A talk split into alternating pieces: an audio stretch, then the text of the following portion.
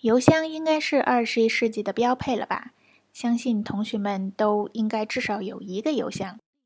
但是你知道吗？你邮箱地址的选择和命名其实隐藏着很大的学问哦。专业的选择和命名你的邮箱地址，可以为你的邮件增光添彩。那么在这段的讲解当中呢，我会详细的讲到如何专业的选择一个邮箱地址。首先，我们在选择邮箱的时候，我们尽量的选择用一些比较国际化的邮箱，比如说像 Hotmail、Outlook。啊，或者是雅虎 Mail、Gmail 这样的邮箱等等，因为我们在发英文邮件的时候，可能很多情况是发给国外的收件人或者是外国人。这个时候呢，一个国际化的邮箱会比较容易识别一些，并且更更容易被收件人认可。呃，如果现在同学们因为种种的原因呢，不能使用或者是申请这些邮箱。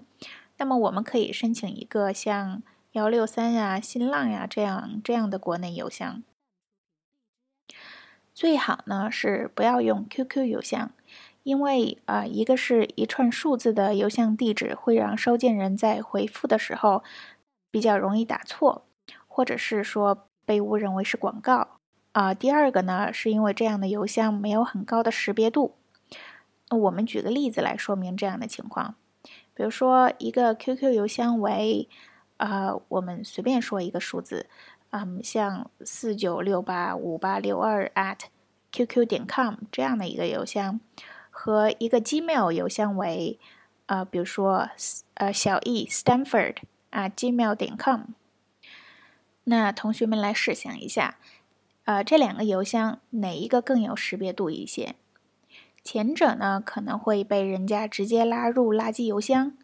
呃，这可能在国内没有什么关系，因为 QQ 邮箱在国内的接受度还是很高的。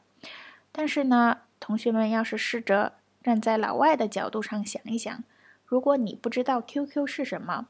那么 Gmail 这个时候是不是更容易被认可一些？并且呢，后者这个 Gmail 的邮箱，它的命名也十分的清晰，哎，大家。呃，一看就会知道，哎，这个邮箱可能是来自斯坦福的小易。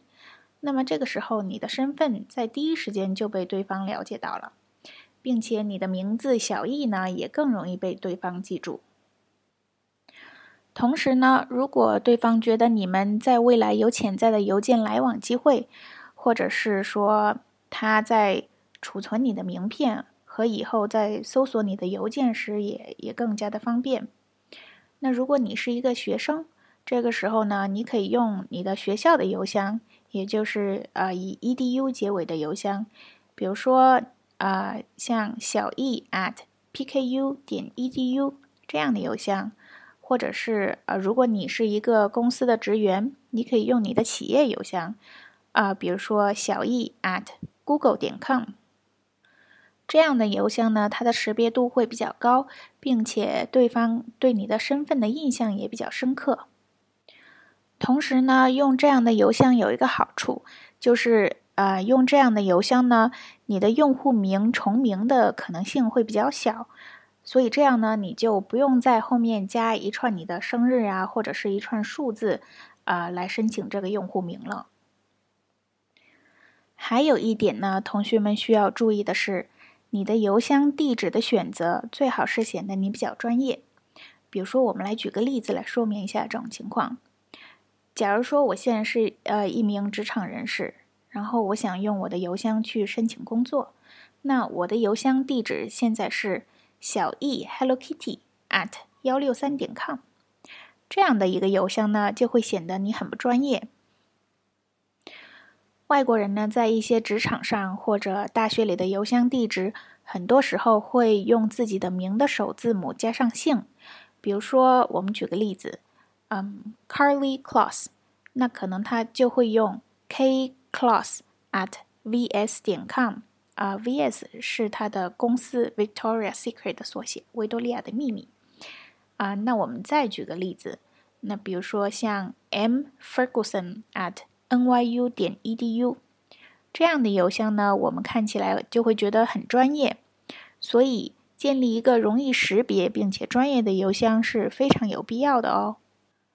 同学们呢，不要嫌麻烦，这几分钟的时间呢，可能会给你带来非常意想不到的效果。